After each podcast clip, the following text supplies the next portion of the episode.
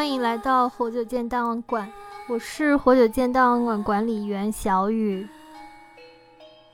大家好，我是普通话说不好的三吉。那今天呢，我们这一期来来聊一个比较神秘的组织。这个神秘的组织呢，就是又又有名又神秘，它的名字就叫做共济会。就是让我们有机会认识这个呃神秘组织的原因，主要是两个，一个就是嗯大家所熟知的肯尼迪刺杀的这个阴谋论，还有一个就是风靡全球的小说和电影《达芬奇密码》系列。它它其中讲到了巡山隐修会、圣殿骑士，还有玫瑰十字会。那圣殿骑士的转型其实就是，呃，共济会，就是传，其中有个传说是这样的。那我们首先来聊一下共济会的起源，就是共济会的起源有三种说法，一个是呃比较传说的类型，就说它是四千年前，然后自称是该隐的后人的。呃，通晓天地自然、宇宙及奥秘的一群人组成的一个组织。然后比较宗教的类型呢，就是，呃，它是灭亡的圣殿骑士的转型。然后还有一个比较，呃，实际的理论，就是可以追溯文章的或者是史实的，就说，嗯，一七七年六月的时候，在英国成立的。然后他们还有一本叫《共济会宪章》，然后还出版了这本书。嗯，共济会，对共济会，其实共济会它神秘，主要是，呃，我觉得它的会员制等级还挺严格，而且是三十三个级别，它是必须是有神论者，必须有人推荐，还只招收男性。然后性别歧视，对我也是觉得。然后他们可见在古代的时候，女性地位非常的低劣啊。就是其实对，就不管国内国外，女性的地位其实都是一直这个样子。然后他还就是他的等级是从一到三十三级的。然后呢，一到两级其实都是非正式会员，到三级以后才可以转正。现在的共济会几乎全部都是社会精英。嗯嗯嗯，就是是的，一直听说共济会就是这样。嗯，对。然后，但是其实共济会是会中会，就是它最高等级的三十三级的成员又组成了一个组织，叫做光明会。然后，这个组织里面的成员就有，比如说美国的总统们，其中有十四或者十五位总统都是共济会的成员，还有那个，嗯，什么？哎，这个时候就可以说一下，肯尼迪是不是共济会的会员呢？不是，肯尼迪刚好就是，刚好为什么之前说？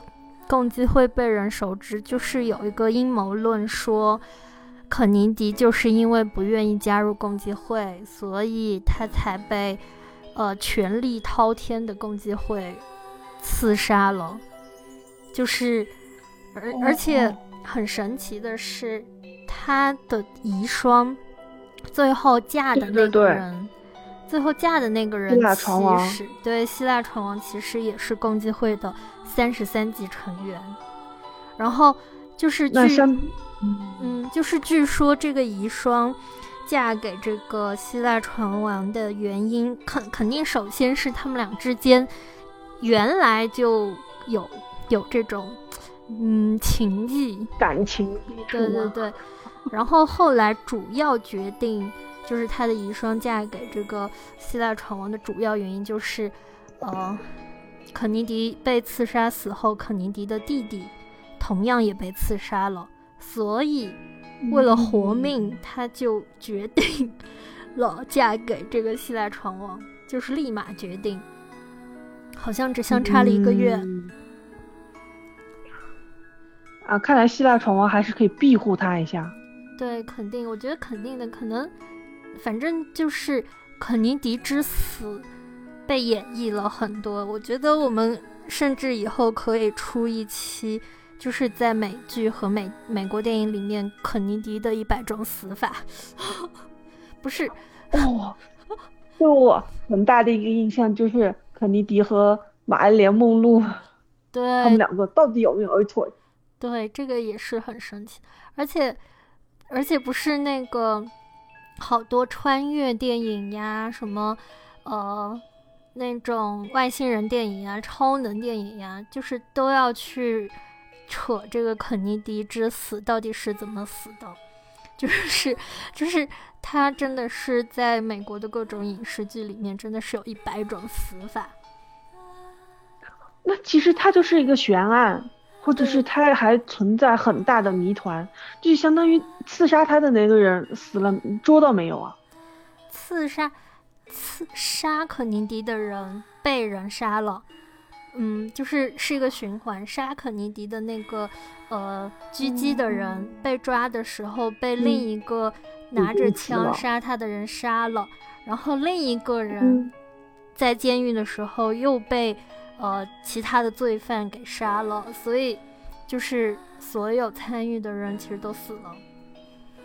哦，那就是死人才能守住最后的秘密。对，死人才能守住最后的秘密。然后，然后就是共济会还有一个和美国有密切关系的，就是共济会。他有个最重要的成员叫做罗斯柴尔德家族，他们是共济会非常重要的成员，但是同时他也是美联储的主席，最大的股东。然后就很神奇，就是感觉控制了美美国的美联储，其实就相当于控制了美国。这共济会就是这么一个美国的经济是吧？对对对，嗯，怪不得啊，一美元上有很多很多共济会的内容。首先，它的钞票的背后随处可以见数字十三。十三这这个数字在中国人的眼里可能不算什么，可能在中国人的眼里面就觉得八很神奇，然后四不是很好，十八不是很好，但是在外国人的眼里，十三是个非常不好的数字，是一个很被人忌讳的数字。对，但是呢，这个美元背后处处安藏了这个数字。首先是未盖完的金字塔有十三层，金字塔两边的字母加起来有十三个。图鸠上的圆环内有十三颗星，右脚抓着十十三支箭，左脚又抓着抓着的树枝上有十三片树叶，身后的盾牌上画着十三个条纹。虽然美国有十三个州，嗯嗯，但是它这个，然后再看另外一个位置，在那个没有顶的金字塔上面有一个三角形，里面正好是一个眼睛发光，这个眼睛就特别特别的有名。一首先，第一个是在美在美元上出现金字塔就特别不合理，为什么？就像金人民币上出现了日本富士山，这个完全没有两个完全两个完全没有任何关系的东西会相连在一起。嗯。然后呢，这个金字塔没有塔尖，里面的眼睛就是所谓的上帝之眼，也叫做权力之眼，它的来源是来自于来源于古希腊的赫赫鲁斯之眼，这个眼睛上还有一串字母。这是拉丁文，不是英文，翻译过来是“上帝赐予我了一切”。金字塔的下面呢，还有一串拉丁文，翻译过来就是“新世界秩序”。底部还有一串罗马数字，翻译过来是一一七七六。一七七六倒是正好是美国建国的年限。嗯嗯。金字塔呢，它又是个正三角形，把三角形倒过来，正好是可以组成一个六芒星。这个六芒星的六个。点指出的几个字母，这正好是共济会的缩写，M A S O N 啊，大家觉得这是巧合吗？感觉非常非常的神奇哎。然后迄今为止，在历史上很有名的共济会的成员，仅仅美国境内就有两百多万，包括都是世界各呃世界各国的有名的名人、富豪、政治家，然后例如像说像雨果、歌德、伏尔泰、莫扎特、卢梭、马克吐温、福特，还竟然还有迪士尼，还有富兰克林、爱迪生等等。嗯，哎，就是他名人真的很多。但是，但是其实还有迪士尼啊，嗯，对啊，迪士尼，你看它，迪士尼的真的是涉足了全球的文化产业。是的，不过我觉得就是他们经典的那个 logo“ 上帝之眼”，这个眼睛其实是成为了一个，呃，比如说漫画里面对呃所做的那种邪教的那种，有点代表性的东西，像那个。二十世纪少年那个日本漫画，其实它主要教主用的那个 logo 其实就是一个眼睛，但是只是外面的框也是来源于此。对对，外面那个框变成了一个手，而不是金字塔。就就是觉得好恐怖，突然觉得。对，感觉就是共济会的影响力很大，但是共济会其实对中国也有很深的影响力。就是就是共济会有一个成员叫做翟里斯，他是个英国人。就是这个人为什么我说重要，是因为他是其实是汉学家，专门研究中国的。然后他也同时也是，嗯，就是共济会的成员。然后他的父亲又是一个牧师。还是耶稣文集学院资深成员，就相当于他所受了，就是他是一个很所受宗教文化影响很深的汉学家，然后他精通拉丁文、希腊文，也各种精通罗马神话还有历史书。啊，他对他比较出名，但他应该对宗教，嗯，对他对宗教理解非常深。然后他在研究中国文化的时候，就是他把很多中国比较著名的文化都通过了他的翻译传到了英国去。某种程度是，就是怎么说，就是他让英国人特别希望来到中国，特别对中国痴迷，就是嗯嗯。嗯。然后他还，嗯，他翻译了好多像《三字经》《千字文》，包括《规训》《千字文》，他都翻译过。但是其中他翻译，嗯，最有名的，当然就是，呃，《洗冤录》《福国记》《聊斋志异》《西游记》这几本。但是那么有名的都是他翻译的。对，都是他翻译出去的。然后。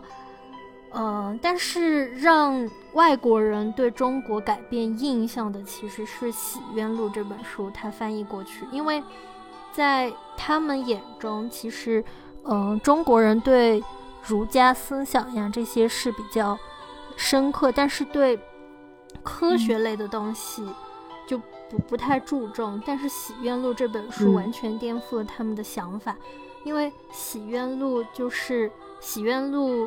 就是把非常科学的，对，把把非常科学的验尸方法都写在了里面。然后，然后比较神奇的是，本来本来这个，嗯，他他就是看了中国很多文化之后有点失望。然后谁知道一天在那个听那个。呃，衙门办案的时候，发现所有的衙门官员都有一本办案指导书，这本书就是《洗冤录》，然后他就觉得尸检方法是吗？对对对，就是这本书就是教我们的衙门衙役呀，然后那个呃父母官怎么对怎么查案的。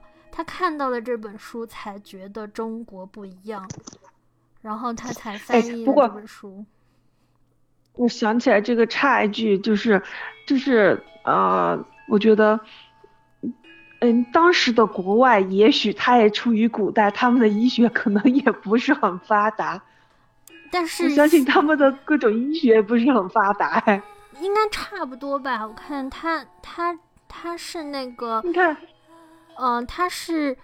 一八八零年左右，一直待在中中国。那个时候，因为我想起那个呃，有一篇文章就是吐槽国外的那个医学，就是。呃，就是之前他们一直所谓的疗法还没有中国的好，他们的都是放血疗法，直到什么富兰克林，就是美国已经成立了，有个总统就是被放血放死掉的。对对，就是好哪里不舒服来放点血，哪里不舒服来放点血，然后那个总统就被放血放死掉了。对，而且而且他发现的洗冤录的时候，其实洗冤录，嗯，比如说。呃，像特别神奇的烧死的人，很有可能是被杀了之后再放进去烧了。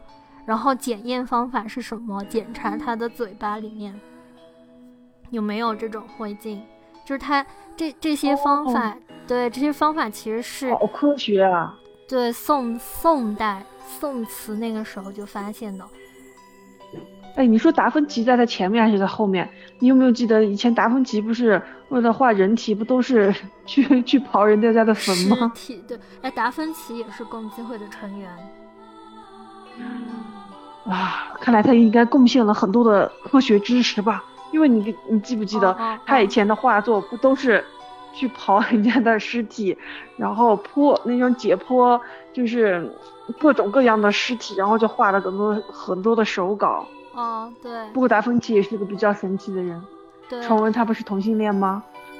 他可能是因为为什么我这样说？就是除了，嗯，除了后面的一些研究可能是以外，就是我们以前学美术史的时候，你会发现他画的很多画，就除了那个非常有名的，嗯，蒙娜丽莎以外，他画的很多画都是年轻美貌的。男子，男子，对，而且就暴露他的性取向。对，而且据说可能，可能蒙娜丽莎是他的自画像。哎，这，他还是个自恋的人。哎，不过你要想，达芬奇好像是私生子，是不是？但是他他的他不是又是什么发明家什么的，他画了很多那种什么机械手稿什么，对，相当于他自己连创造了很多东西。哎，这种一个又长得又帅的男的，啊，能自恋，我觉得 应该也还是正常的，也还是正常的，又好看又自恋。还还有那个，其中其实哦，对那个。翟里斯其实他有一本书，叫《药山笔记》。这本书其实我们搜不到，很没有听过。就是我们很没有听过，也很搜不到。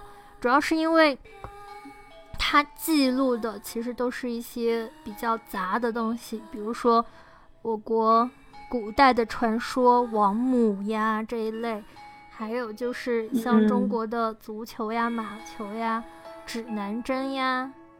然后包括一些不太好的习俗，就比如说裹脚呀、逆音呀，就是这些东西，就是它都记录下来了。我们搜不到的原因，这是素材收集库。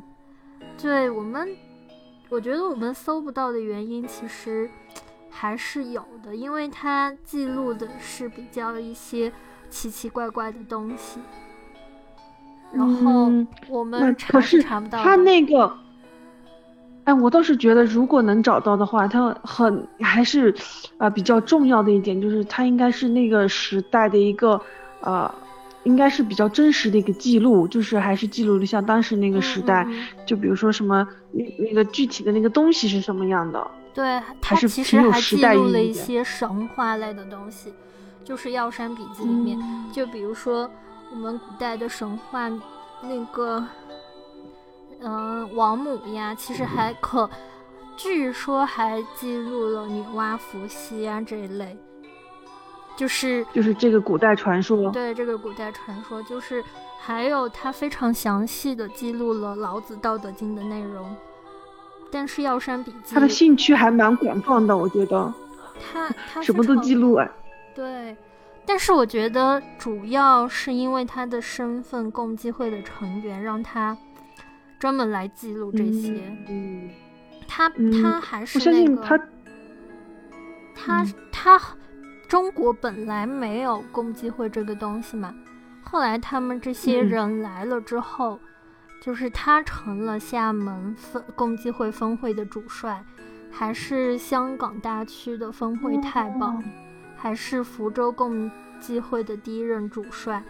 但是，我我个人觉得那个年代的共济会，可能有有一点像我们国内的一些组织，就是嗯嗯嗯，而且民间组织，对民间组织。然后他自己也说了。就是在他们来之前是没有共济会的，但是，但是他自己证实了，就是其实中国是有一些秘密组织的。嗯，哎，说起来，就是据传闻，现在也现在还，就是还有这种还知道的一个洪门，就是可能是以前的天地会，也是共济会的分支之一。这个洪门呢，它是发源于明末清初，盛行于民国民国时期。它与青帮、哥老会为当时的三大民间帮派组织啊，相当于就是当地黑社会呀。嗯，对。然后其成立时间是有谜团，嗯，有很多说说法。洪门的宗旨呢是有一定的定论，凡是哎一一当时的这些当那个社会团体还是只要还是很帮助这种，比如说老百姓啊，或者是抗日啊，就是当时比如说中国被侵略的时候，他们还是很出钱出力出人，什么都还是很这种的感觉下就然后鸿门，嗯。真的是的，那在鸿门三百多年的历史当中，然后呢，已经有九十万成九十万成员的组织，并且发展出了自己又是独立的体系。例如在组织上就有明确的什么龙头啊、坐堂啊、小心腹啊这些各种的地位关系，无论职位高低，凡进入鸿门的都被视为是自己的亲兄弟一样的对待。嗯，不过洪门是不介意女性啊，就是男女都可以加入啊。洪门在中国是一个特殊的团体，团体可以说他们是神秘莫测，也可以说他们是光明可敬。清朝的时期，几乎所有的反反清斗争都受到了洪门的支持，就比如白莲教、太平天国等组织都受到了来自洪门的扶持和资助啊。嗯，同时，在一九二五年，洪门致公堂转型改为中国致公党，成为了中国民主党党派之一。在抗日战争当中，洪门的元老司徒美堂召集了海内外的人员捐赠捐赠物资，然后支支持国家的抗日活动。后来洪门有一部分成了致公党，另外一部分依然成了黑帮。致公党比较有名的那就是台湾那边，据说蒋纬国也是这个共济会的会员。哎，据说是蒋介石故意安排自己的儿子蒋卫国。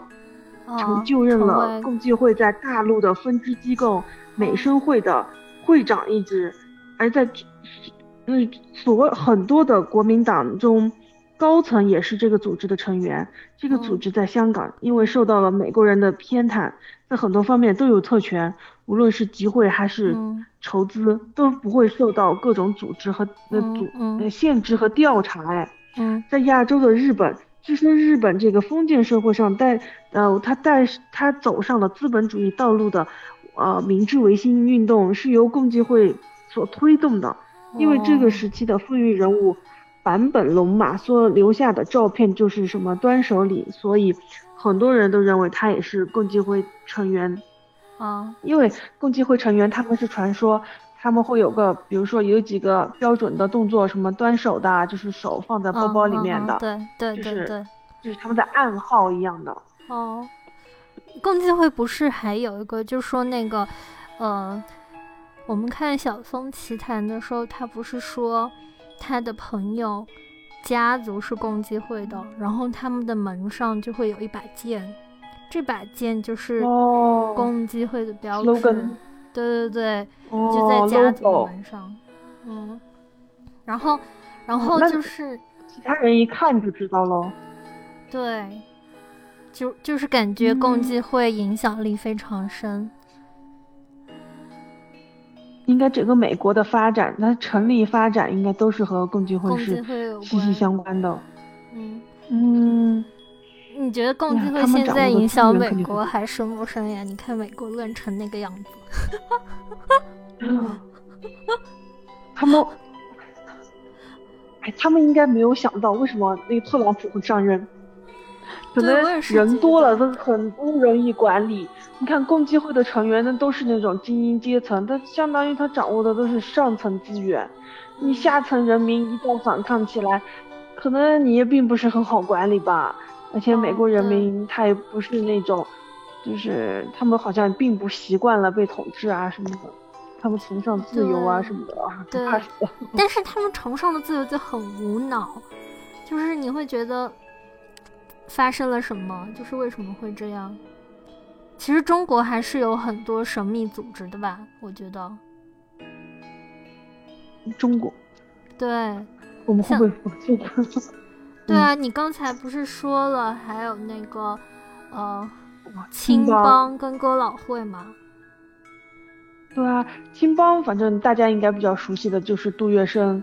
杜月笙其实现在我觉得他还是蛮帅的呢，就是人家都是穿的一身大袍，就是那种黑袍子，穿上那种布鞋。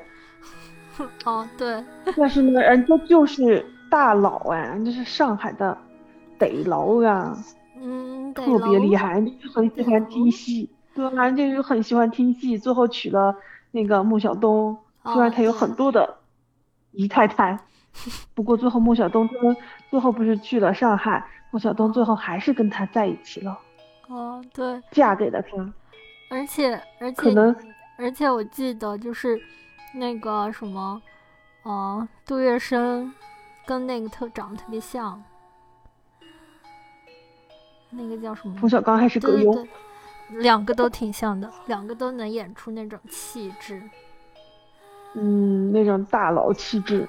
杀人不眨眼，对，哎，但是这种大佬一般在一般是在国家有难的时候还是非常非常爱国的，在抗日战争中还是帮助了国民党军队很多很多的。对啊，还有就是就是那个，嗯，就是对刚刚讲到这个，就是我们国内的组织看给人的感觉其实就是。帮会，对不对？嗯，所谓的神秘组织给人的感觉其实就是帮会，但是国外还有一些比较秘密的社团，然后，嗯，共济会操纵美国，某种程度是公开的阴谋论，某种程度也有一些人可以证明，但是还有一个会叫做骷髅会。也被说是操纵美国的。骷髅会，这听上去有点朋克哎，有点哦呃青少年的感觉。像那个小布什跟克里都是骷髅会的成员，然后然后还被称为死亡社，就是就是这个也是我们搜得到的那个比较出名的会，还有那个。牛血社呀，什么克克瑞普提亚社，还有还有罗马俱乐部、芬尼亚兄弟会、比尔德堡团、贝迪暴力，就是西西里黑手党的前身，还有哥伦布骑士团，然后这些都是被称作和共济会齐名的神秘社团。但是 我很好奇，这这些社团会不会，比如说社团活动，就是你这个社团来我这个社团，我们来 社团活动一下。哦，可能会。不过，不过，不过，我希望这些社团，就是这些组织，不要都是那种，因为我感觉很多的这个，比如说，特别是咱们看的那个那个漫画上面的，就是一群，比如说觉得，哎，我我我们是。啊，智商是比较高超的人群，我们跟你们不一样，然后我们就组织的这个这个组织，我们就组成了这个帮派，然后我们就想统治世界，我们想奴役你们这些普通的老百姓。哦，那这样我们身为普通的老百姓就会觉得很不爽哎。对啊，就是我感觉就是被一些精英控制，我们就像是蜂场里面的工蜂，他们就是女王，然后我们被他们控制，感觉就是这种。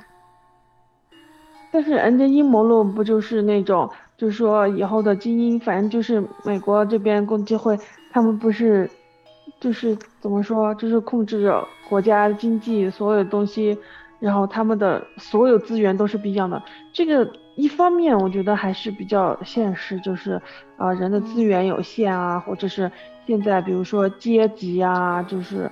嗯嗯，比如说你富人阶级和穷人阶级，你是那种无法跨越的，除了除了你这个嫁入豪门啊，就是一下子 阶级阶级越级的这种感觉。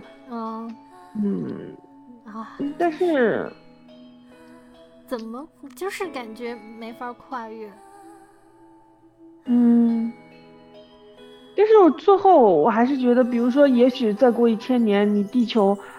有可能就发展成什么地球村，就有可能，比如说中途又会发生不停的战争，战争打打打，又是底层人民打高层，嗯，上层人民，就是上层人民因为人数少啊，虽然他掌握着科技、经济各种方面，但是他人数少啊，底层人比人数多呀，有一种农民起义的感觉。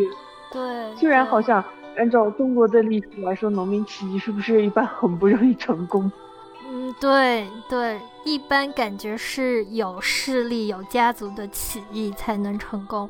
你看，像像像那个刘刘邦，他是靠着他媳妇儿他们家，感觉才成功的。嗯，就或者是一般什么元朝啊、清朝入侵啊，那都是，比如说是像那种其他的那种大型的这种部队呃首领。群体首领，然后来侵略我们才成功的。哎呀，农民起义感觉不能成功。我还以为，比如说有的说这种以后的地球就发展成为是地球村这种，就是也没有什么国籍，没有什么国籍这种。这个太乌托邦了想起了三体。哎，为什么会让我想起三体？三三体那个后面。那那个那个后面那个外星文明不是来了以后就把那个全球全地球人民就是困制困在澳大利亚是不是？对，就是只给只给一定的物资，然后就反正他只给一定的物资，就让你只在那里存活。嗯，是的嘛。然后就还有好多这种，还有好多哦。对你说到三体文明，我就突然想到，就是我们之前。我们这个人类文明之前会不会也有人类文明？就是嗯，可能消失了好几遍。就是这个文人类文明可能消失了好几遍。就比如说三十万年消失一次，三十万年消失一次，或者几百万年消失一次，就是其实是个轮回。有呃大，我觉得轮回这个不知道是不是，但是我觉得很有可能之前是存在文明的。你想，地球现在的多少亿？四十亿的年龄，我们人类出现才多少年？或者是地球上面就是就是应该是人类文明出现才多少万年，或者是多少亿年？